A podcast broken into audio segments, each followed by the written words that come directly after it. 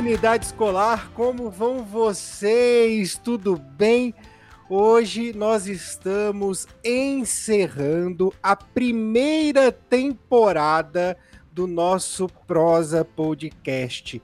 Esse é o episódio 33 e, para variar, eu não estou sozinho nesse bate-papo, nessa prosa gostosa.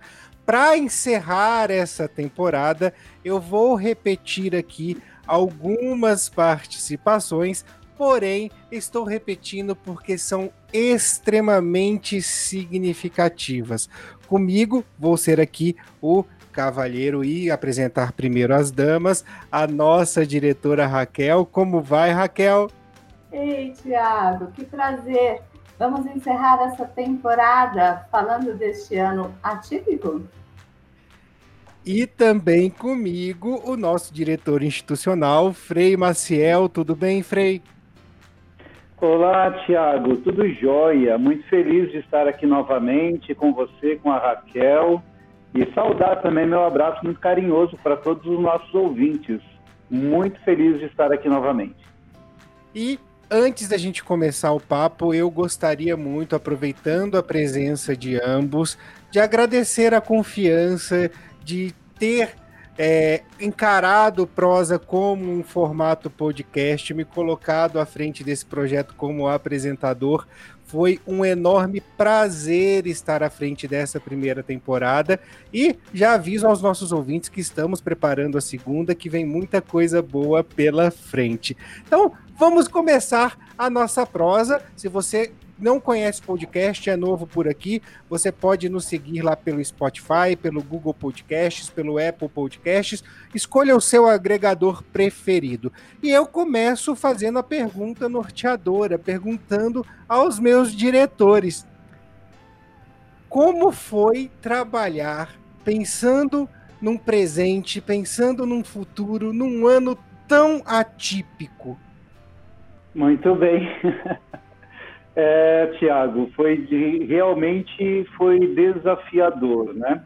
Quando recebemos, né? Quando eu recebi o convite para estar nesse podcast e comentar um pouquinho desses desafios, a minha primeira pergunta foi quais eram esses desafios e me perguntando, eu primeiro fiquei pensando a respeito de que o desafio começou em compreender o momento que estávamos começando a viver, porque foi algo tão inusitado e isso já se tornou tão falado em tantos lugares, né? E pode até parecer mais um chavão, né? Mais um jargão. E, e, a, e a realidade foi essa, né? Não tínhamos ideia do que estava acontecendo e não tínhamos ideia do que estaria por vir, né?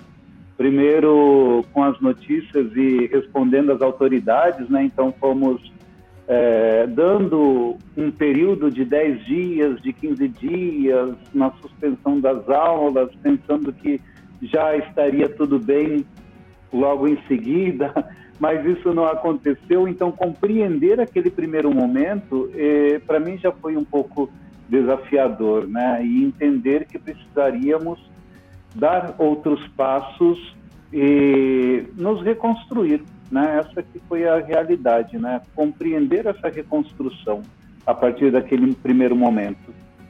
E é um primeiro momento que permanece, não é? Porque é, a necessidade de estarmos presentes, de corpo inteiro, de é, saúde mental, de compreensão da sociedade, de compreensão do que está acontecendo no mundo, se faz necessária diariamente. Então, nós, no Colégio Santo Agostinho, é, entendemos que respeitar a dinâmica de cada família dos nossos colaboradores, de cada família dos nossos estudantes, de cada posição que a mídia nos trazia, ora mais é, com um pouco mais de esperança, hora menos esperançosa, é, nos fez perceber a necessidade de tomadas de decisões com a presença, né, com o corpo inteiro. É, hoje eu estou para servir a quem está hoje comigo. E isso foi muito importante para nós. Isso, Raquel, é, é, bem interessante que você fala, porque, inclusive, nós éramos parte de tudo isso, né? Não éramos pessoas alheias gerenciando um problema que não nos atingia, uma questão que estava longe de nós, que só tínhamos que pegar um caso e resolver, gerenciar, etc. Né? Mas nós também estávamos todos inseridos dentro desse contexto, né? Então é, era gerenciar um colégio, gerenciar as nossas vidas, estava tudo isso junto e misturado, como se costuma dizer, né? De maneira mais mais popular, né? Então não estávamos alheios a tudo isso, éramos parte de, e somos ainda, na verdade, parte de tudo que está ainda acontecendo. E é importante perceber que, ao mesmo tempo que recebíamos as demandas das famílias, recebíamos as demandas dos nossos colaboradores e as demandas do núcleo familiar, do núcleo de comunidade que estávamos inseridos. E aí você para e fala assim: bom, calma, respira, um passo de cada vez. É, nós que trabalhamos com educação, temos por rotina, tínhamos por rotina, o planejamento como algo muito comum. E, de repente, a gente percebe que nada mais está tão assim sob controle como estava. Então, nós temos hoje um ano letivo terminando e algumas crianças que conseguiram atingir as, os resultados esperados em termos acadêmicos, outras talvez não. E nós vamos ter que é, viver 2021 de uma forma diferente, respeitando essas diferenças e respeitando esse time de cada um, né? É um tempo que se coloca nas nossas vidas de uma maneira totalmente nova. E é interessante você perceber o quanto que algumas pessoas trazem soluções para o momento. E aí eu me pergunto, soluções pautadas em que exatamente? Porque pandemia é muito novo para todo mundo. Então, como é que a gente aprendeu a lidar com tudo isso, Tiago? Nós estamos aprendendo. De fato, nós estamos vivendo um espaço de pandemia que está sendo fragmentado em condições diferentes a cada momento. No começo, muitos pediam: ah, comecem já, façam as aulas com a grade horária completa, com os horários é, já né, posicionados, sigam em frente. Mas os nossos educadores? Será que eles tinham essa condição naquele momento? E as nossas famílias? Muitas delas ainda vivendo esse pavor, não era nem medo, era um pavor desse vírus. É, a gente, de fato, se nos reconhecemos como uma escola que trabalha o humano como base, que tem é, o respeito à pessoa como um dos seus valores, a gente tem que olhar para o todo. A gente, infelizmente, nós não damos e não demos conta de atender recortes. Nós tivemos sim que olhar para o todo e respeitar a filosofia, aquilo que nos move, o propósito da educação agostiniana. É, acho que de fato tem sido um grande aprendizado. Muitas vezes, quando a gente conversa com as pessoas a respeito de educação e a gente pede para que as pessoas possam trazer uma palavra que represente o significado de educação para elas, elas falam transformação. É uma palavra bastante utilizada é, por muitos. E esse ano realmente foi um ano de muita transformação. Nós estamos encerrando a temporada hoje, mas se vão vasculhar os assuntos que nós já trazemos aqui no Prosa Podcast, nós falamos de exercício físico, nós falamos da formatura da terceira série em uma questão de pandemia, falamos no nosso prosinha como é a vida de um aluno é, em meio à pandemia, né? Não tem como não abordar essas situações. Falamos de solidariedade, falamos de empatia em época de pandemia. Então, são vários assuntos que nós trouxemos E todos eles, é, a, o quesito transformação estava muito presente, né? E, e sempre vinha também com uma questão de comparação, o que fazíamos antes e o que estamos fazendo agora, muitas vezes já projetando o que faremos no futuro. Eu vou perguntar para vocês quais foram as maiores transformações do Colégio Santo Agostinho durante esse período. Posso começar, Frei? Pode sim, por favor. É, acho que eu posso citar algumas que envolveram grande parte da comunidade agostiniana, que foi é, a, principalmente a metodologia. Como é que nós saímos de uma escola presencial, onde o toque, o olhar, a conversa, o, o tempo de reconhecimento de cada aluno no, no, na sua aprendizagem acontecia de uma maneira tão próxima e vamos para o ensino híbrido. Num primeiro momento, ah, assíncrone, assíncrono ou não, né? A gente teve aí esse, esse é, momento diferenciado e depois passamos para completa grade horária, onde as aulas do ensino remoto aconteciam e estão acontecendo é, de uma maneira transformar, transformadora, né, Tiago? Essa palavra que você usa é, é uma palavra que de fato representa isso. Cada educador teve que dedicar-se de uma forma diferente. Todos têm domínio do seu conteúdo, porém nem todos dominavam a tecnologia com tranquilidade. É, tiveram que fazer ajustes de banda de internet, de é, material, laptop ou computador, áudio, até iluminação, alguns se dedicaram a, a adquirir para que a sua aula ficasse melhor, chegasse melhor na residência das crianças, dos nossos alunos, estudantes.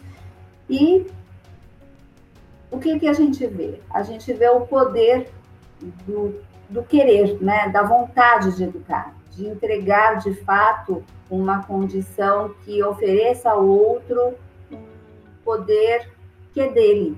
É, é, o que eu faço com aquilo que eu ouço quando eu ligo um rádio, uma televisão, o que eu faço quando eu entro na internet, qual a minha opção de aula. Então, alguns alunos do começo também tiveram que aprender a lidar com isso, porque vamos combinar que ficar à frente de uma telinha de computador por cinco aulas seguidas não é uma tarefa simples.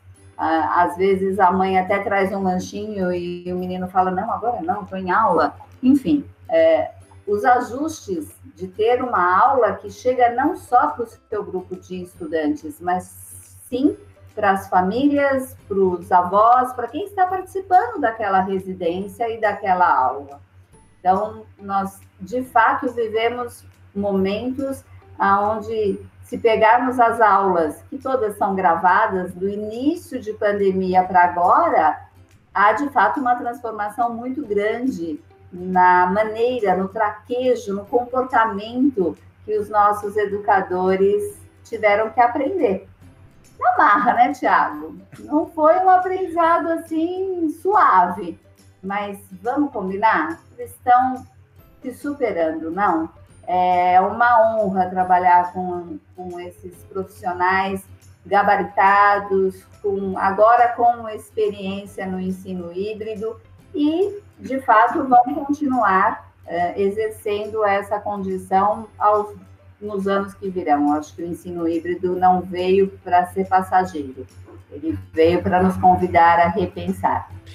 Esse eu é um vou, dos aspectos. Eu vou até trazer até trazer antes do Frei, Raquel, se me permite, um dos nossos professores, o Felipe, ele inclusive pegou uma porta de vidro do box dele, quadriculou a porta, né? Pintou quadriculado e pregou na parede para usar de lousa no ensino híbrido. Até isso a gente teve durante essa pandemia. Então, não é incrível? É assim, é a pessoa querendo com uma preocupação de uma entrega, preocupado com como o outro vai aprender, desmontando a sua própria casa, transformando o seu espaço para que facilite a compreensão desse estudante, desse menino, dessa menina. Isso é incrível. É, teve gente fazendo varal na sala. Bom, teve de tudo um pouco. Dá para a gente montar um livro com as situações inusitadas em termos de metodologia e, e dedicação.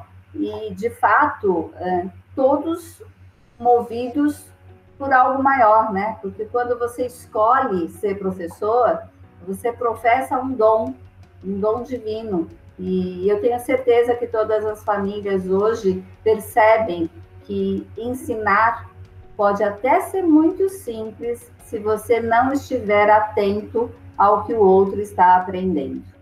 Agora, se você estiver preocupado na aprendizagem que o seu eh, a, estudante está ali tendo, aí realmente o dom faz toda a diferença.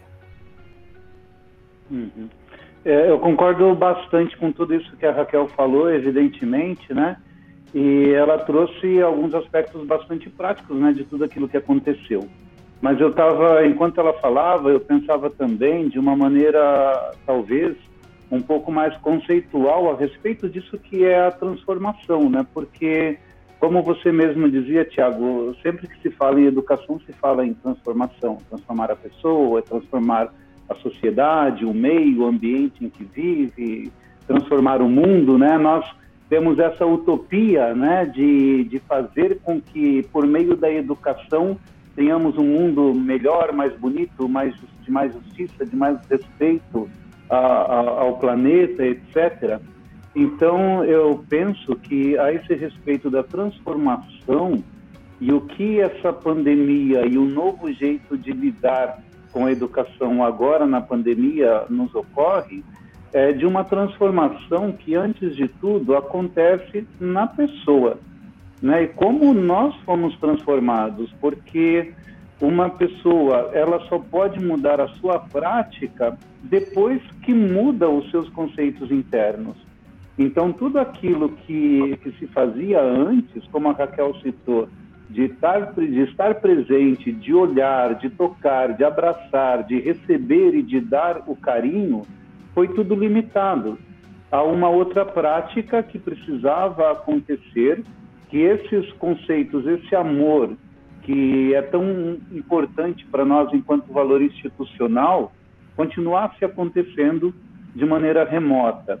Então, para isso acontecer e para que as práticas acontecessem, todos nós precisamos também passar por transformações internas de conceito, daquilo que se espera da educação, daquilo que se espera da pessoa, daquilo que se espera de si mesmo, para poder chegar aos resultados, né? Então, como você falou para o professor ter essa coragem de tirar o box do banheiro para quadricular, para pendurar, para fazer o ensino híbrido.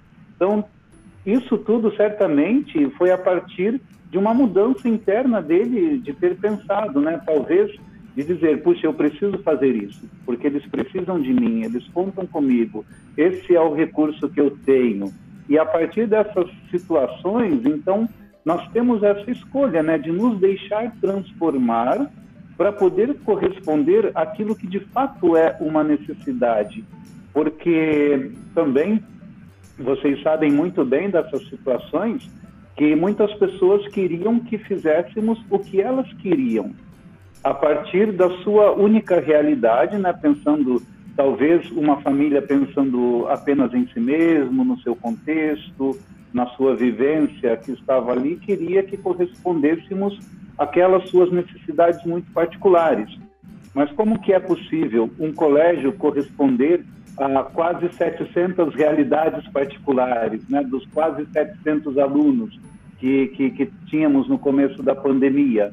Não é possível, né? Então, a busca é por fazer uma transformação que seja significativa, sem perder os nossos objetivos, o nosso projeto educativo, os nossos valores e que corresponda a todo a toda essa essa comunidade e não apenas a um grupo específico, né? É então deixar se transformar de uma maneira significativa, sem perder esses valores e continuar mantendo-os com firmeza, para que a partir dessa transformação, então, eu também promova uma outra transformação que daí vem num sentido mais prático, né? E depois colher alguns frutos deles, né? Talvez a gente fale ainda nesse, nessa nossa prosa sobre alguns frutos, né? Que eu acredito que permanecerão por um bom tempo ainda nas nossas vidas, na nossa vida de colégio, acadêmica e vivencial, etc. Mas é, a transformação, eu sempre a penso a partir desse conceito, né, de, de deixar-me transformar para assim ir para algumas práticas que sejam também transformadoras. É, a Raquel trouxe, inclusive, a questão né, desse legado que fica nesse período né, do ensino híbrido. É, o próprio Prosa Podcast é uma transformação, porque o Prosa foi idealizado presencialmente em 2018, ele acontecia com hora marcada, no espaço marcado dentro do colégio, com as famílias que se inscreviam, e a impossibilidade desse contato, a impossibilidade dessa realização presencial nos fez né, transformar o Prosa nesse Prosa Podcast. E é, é justamente o que eu quero saber de vocês, para vocês, além da questão do ensino híbrido já citada, qual é o legado que, que essa pandemia deixa para gente? É, eu sempre penso que uma instituição de ensino que em 2021 vai completar 90 anos, é, ela tem muita história para contar. E ela parte do princípio é, de alguém que pensou um objetivo para essa educação. Então, teve lá um grupo de religiosos que entenderam que a educação agostiniana poderia, de fato, transformar a vida das pessoas para melhor, é, nos seus núcleos podendo ser maiores ou menores. É, quando a gente pensa no nosso projeto educativo, nos documentos agostinianos, em toda a estrutura que um colégio com tanto tempo de existência tem a oferecer à sua comunidade, a gente pode entender esses passos como algo fixo, que não se transforma, que não se modifica e tem um pensamento rígido e não acompanha a sociedade, ou pode entender toda essa tradição, toda essa condição que ao longo das nove décadas ele foi aprendendo a também se transformar, a também olhar para si, a também se compreender como identidade então, a identidade agostiniana, que é um fator é, prioritário dentro do nosso projeto educativo. E com isso, as metodologias vão sendo inseridas, os espaços da escola transformados. É, nós acabamos de contratar uma estagiária que foi estudante nossa desde pequenininha. E quando ela retoma agora para a escola uh, universitária, né, fazendo USP, ela fala assim: nossa, como a escola está diferente, como os espaços mudaram. Então, você tem condições, sim, de ao longo do seu tempo de existência permanecer é, atento à sua identidade, para que isso seja um fator reconhecido facilmente na comunidade, porém, é, falando a linguagem que o novo, a nova sociedade, a nova comunidade te, te traz como uma condição que não tem como você fugir. Então, o que, que o Santo Agostinho, pelo menos nós aqui da, da do Santo Agostinho de São Paulo, estamos sempre atentos Vamos responder às demandas, mas não vamos abrir mão do que nos é caro, que é o nosso princípio, é aquilo que nos move. É, Tiago lembra muito bem algumas famílias falando: ah, vamos fazer reuniões coletivas, vamos nos encontrar para resolver situações, nós temos muito o que dizer. Ok, todos serão ouvidos. Sempre foi um fator fundamental na escola, mas serão ouvidos como?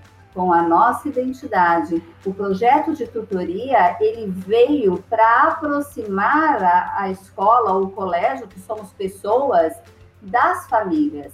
Então, o primeiro passo com o seu tutor, uh, entendendo toda a dinâmica, entendendo todo o propósito, e depois com as demais pessoas. Mas nós vamos ouvir a necessidade, a dor, o momento daquela família e depois das outras famílias. Porque quando a gente se reúne para todo mundo querer dizer aquilo que precisa, muitas vezes eu acabo ficando com necessidades que não me pertencem. Elas pertencem a outra família, a outra demanda, não a minha. E aí eu saio da reunião, talvez por não ter uma voz tão ativa, ah, mas não era bem isso que eu queria. Só que é isso que você tem. Então, o Santo Agostinho, ele manteve a, a, sua característica de atendimento individual, de necessidades pontuais sendo atendidas. E com isso, Tiago, pensa quantos atendimentos nós fizemos. Os nossos dias, que normalmente tinham aí uma composição de 8 a 10 horas de trabalho, eles se estenderam, porque a gente atendeu muitas famílias, com muitas demandas totalmente diferentes. E, e as falas, é, talvez por uma necessidade de se é, colocar próximo ao outro, é, eram, ah, mas tem outras pessoas que precisam. Sim, muitas pessoas precisam de um conforto nesse momento. Nós também precisávamos do conforto nesse momento. A gente também teve necessidade de olharmos um para os outros nas telinhas do computador em reuniões pelo Google Meet, pelo Zoom, enfim, pela plataforma que fosse, e olhar e falar, nossa, como é bom ver vocês, como é bom saber que estamos todos bem. E quando a gente dizia vai ficar tudo bem, não significa que o mundo ia ser pintado de cor de rosa. Claro que não, porque a dor está presente. E a dor de não termos a liberdade que tínhamos, ela já é muito, muito grande. Então, vamos parar para pensar. O Santo Agostinho, em meio a uma pandemia, manteve os seus princípios. Nem, nenhuma família pode dizer que nós não fomos coerentes. Elas podem sim dizer que nós não atendemos aquilo que elas queriam, porque nem sempre o fizemos, mas sempre de forma muito respeitosa. Nós nunca, é, e nem é nosso, né, não é das pessoas que estão inseridas no Colégio Santo Agostinho, sermos indelicados. Se alguém disser assim, ah, mas você teve um educador que estava um dia irritado. Vamos combinar, gente? Será que nós conseguimos passar por uma pandemia inteira sem um dia de irritabilidade? Difícil, né? Então, é, compreender a dor do outro foi muito significativo para todos nós. E você sabe, Tiago, porque acompanhou as reuniões com os professores que foram mantidas no Google também, o quanto que nós reconhecemos esse trabalho deles e o quanto nós valorizamos que nem sempre estamos estamos bem, mas mesmo assim a gente tenta entregar o nosso melhor. E muitos se superaram nessa entrega.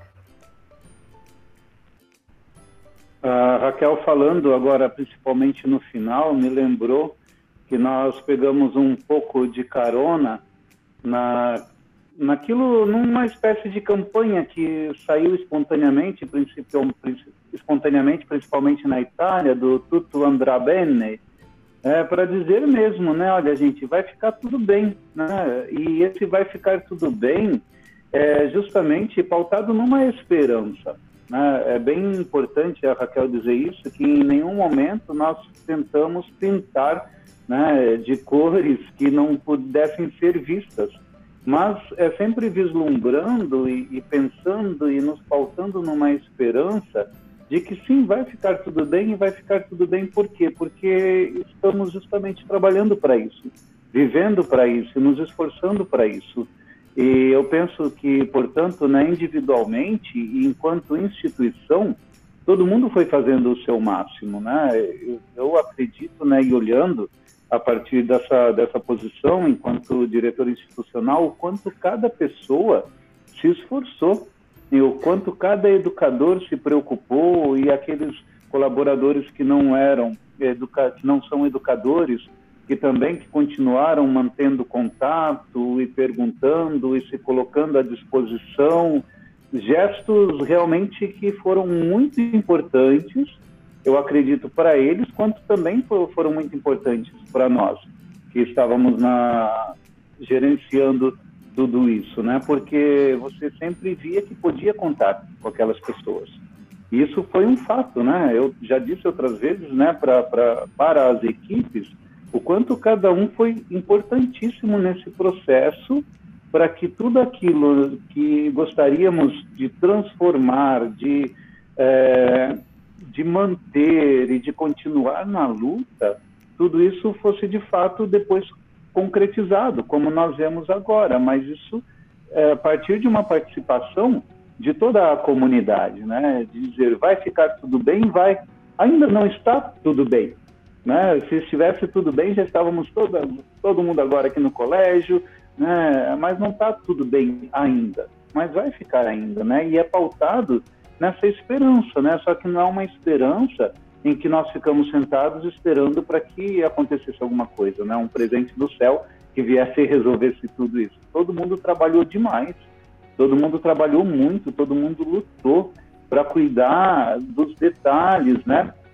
Inclusive é, a partir do gerenciamento financeiro, né? O quanto que o Colégio Santo Agostinho se desdobrou para continuarmos firmes, né? E eu acho que não é ruim falar sobre isso aqui também, né, de, da quantidade de, de, de famílias que nós atendemos para poder ver a situação de cada uma, famílias que perderam as suas rendas, famílias que tiveram as suas rendas um pouco diminuídas e que tiveram dificuldades, que ainda estão tendo dificuldades e que estamos né, lutando e trabalhando para manter as suas famílias conosco, pensando na saúde financeira dessas famílias mas ao mesmo tempo pensando na saúde financeira dos nossos colaboradores, que evitamos as demissões, que evitamos os cortes de salário, que evitamos um monte de coisa, porque sabemos que também as nossas famílias de colaboradores, assim como as famílias dos alunos, precisam desse apoio financeiro. E que também o colégio precisa né, desse, de ter uma saúde financeira para continuar firme, de portas abertas, né? Então, todo esse vai ficar tudo bem não eram palavras jogadas ao vento para poder se engajar numa campanha que parte lá da Europa, mas é para dizer sim, vai ficar tudo bem, por quê? Porque a gente está dando duro para isso acontecer. Né? A gente está dando duro para ficar bem mesmo, a gente está trabalhando se esforçando, e quem foi entre nós que não perdeu uma noite de sono, né? ou pelo menos algumas boas horas de sono, pensando em como vai fazer tudo isso se encaixar, meu Deus, né? Aí a gente volta à fé, volta à esperança e fala: sim, estamos trabalhando para ficar tudo bem e vai ficar sim. Nós somos insistentes, não jogamos a toalha, não, de jeito nenhum. É isso mesmo, muito insistentes. E o importante, Tiago, é que toda a comunidade tem como testemunho das ações do Santo Agostinho que nós não saímos alardeando o que fazemos. Nós não somos é, uma instituição de ensino que coloca nas suas redes sociais o benefício que entrega ao outro. Nós fazemos porque entendemos que a dor do outro tem um significado muito, muito grande para ele. Então, nós fazemos de fato praticando a empatia. E a gente não faz para mostrar, a gente faz porque nós entendemos que é isso que é necessário, que é isso que Deus espera. É, muitas vezes nós vimos é, e ouvimos e fomos cobrados, inclusive. Vocês estão fazendo e ninguém sabe. Como ninguém sabe? Quem precisa saber, além da família e além daquela pessoa que está recebendo o benefício? É, se eu faço para mostrar para o outro, que valor isso tem? Aí a gente entraria no marketing, mas não é o marketing institucional que nós entendemos como benéfico para nós. A gente entende que respeitar a dor que a família ou que a pessoa está vivendo é muito, mas muito mais importante do que alardear, do que colocar na vitrine. Então, acho que é a primeira vez ao longo de muitos anos, enquanto direção do Santo Agostinho, que eu digo isso. Nós de fato fazemos, só que a gente não sai mostrando. A gente entrega para Deus cuidar e a gente reza por essa família e por essa pessoa. O próprio trabalho de tutoria que a gente desenvolve no colégio mostra muito isso. Não dá para a gente divulgar aquilo que as famílias passam. A gente tem o, o princípio da privacidade dos demais, mas a família que passa pelo processo de tutoria sente. Ela não, ela, assim, não é algo que se enxerga de fora, mas é algo que quem está dentro sente. E esse sentir faz muita diferença. É, só, só muito rapidamente Desculpa, Raquel. É só, mas a gente conversa, conversa assim mesmo, né? É, só muito prova. rapidamente que a, a, fala da Raquel me fez lembrar uma coisa, quando ela fala sobre a empatia, que foi algo, eu acho, providencial, né, da providência divina, porque os valores da empatia e da misericórdia cristã foi o que nós nos colocamos como proposta para viver no colégio durante o ano. Né? Então, naquela proposta que uh, talvez os ouvintes não, não sabem, mas todo ano nós nos colocamos algumas proposições para irmos vivendo e trabalhando durante o ano, e esse ano era justamente pensar e viver a empatia e a misericórdia cristã. E olha, foi realmente um tempo, e está sendo um tempo em que realmente estamos vivendo isso, né? Estamos recebendo a misericórdia, a empatia, como também de fato estamos oferecendo esses dois grandes valores de mão cheia esse ano, importantíssimos.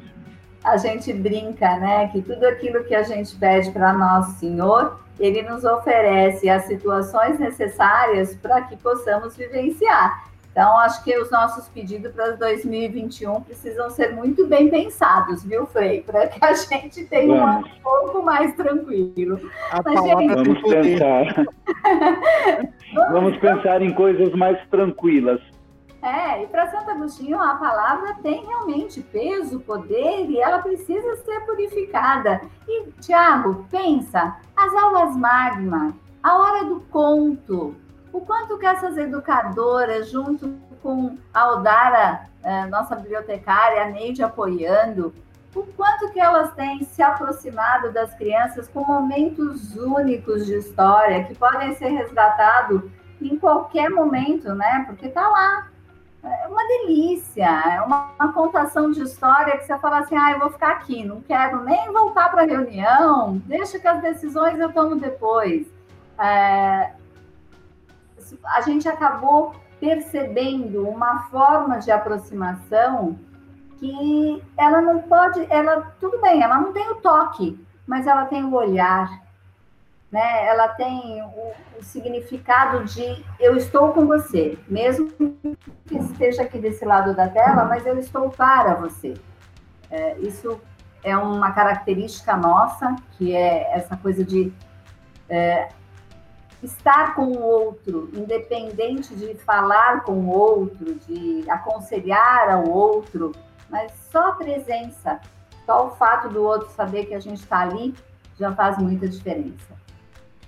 É isso aí. Infelizmente, chega aquele momento, né, que a gente precisa começar a nossa despedida, a nossa última despedida do Prosa Podcast de 2020, mas eu vou quebrar um pouquinho o protocolo de hoje eu sempre falo para os nossos convidados fazerem as suas considerações finais e tem a, a, dica que a gente pede. Hoje eu não vou tratar dessa maneira. É claro que se vocês tiverem dica para dar, são, é, será muito bem-vinda a dica, mas como eu estou com os dois diretores do colégio aqui, faltou só o Ricardo, mas ele participou da semana passada, então se faz representar. É, eu vou pedir para que vocês deixem uma mensagem para o Santo Agostinho de 2021. Bacana. É, minha mensagem é: acreditem, acreditem, porque nós hoje sabemos que a gente pode mais. Sabemos que a gente pode mais porque nós fomos atrás desse conhecimento. Nós não ficamos estagnados. Nós estamos hoje é, com uma condição diferenciada de um atendimento de ensino híbrido e de aproximação de plano de estudo individualizado. Trouxemos uma plataforma que vai atendê-los de uma maneira super diferenciada para que todas as famílias tenham a, a mesma condição que nós estamos tendo, de acreditar que a educação pode e vai se fazer por meio da tecnologia e do, do momento online. Acreditem, é, e acreditem porque nós hoje estamos, de fato, com o corpo mais instigado à curiosidade, à investigação, a um poder de fazer ainda melhor e de uma maneira mais apropriada. Nós temos uma condição diferenciada. Eu acredito, e eu acredito em cada um daqueles que permanecerão conosco, que vão de fato também é, fazer diferente 2021, porque 2020 foi doído? Foi. Foi um ano atípico? Está sendo, mas ele também nos propôs uma condição de amadurecimento enquanto família, enquanto pai, enquanto mãe, enquanto educador, que é surreal. Bem, a minha mensagem para o Santo Agostinho de 2021, esse nosso jovem senhor de 90 anos, é uma mensagem realmente de esperança. Vamos nos manter firmes na esperança, porque eu realmente acredito né, que quando nós temos dentro de nós essa força viva e vitalizadora que é a esperança, então isso nos move né? Uma vez eu ouvi de um professor meu, quando eu fazia espiritualidade há muitos anos atrás, ele dizia que uma pessoa que perde a esperança assina o seu atestado de óbito, e aquilo para mim foi muito chocante. Né? Eu era ainda jovem quando fazia essa especialização, e, e de fato eu me coloquei a pensar, e eu sempre trago isso né, para mim, porque de fato, quando nós retiramos de nós a esperança, a gente perde demais a gente perde demais, né? Então, essa esperança que nos move e é uma esperança também que nos coloca no trabalho, como eu já tinha falado agora há pouco, né? Não é a esperança de ficar esperando sentado, mas a esperança que nós chamamos de esperançar, né? De, de ficar firmes e trabalhar e reunir aquelas forças quando a gente pensa que já não tem mais nenhuma, a gente se levanta, suspira e fala, como a Raquel disse, eu acredito, e continuamos com essa firmeza, porque é a partir disso que eu realmente acredito também que nós somos capazes de buscar as transformações, né? é a partir da esperança.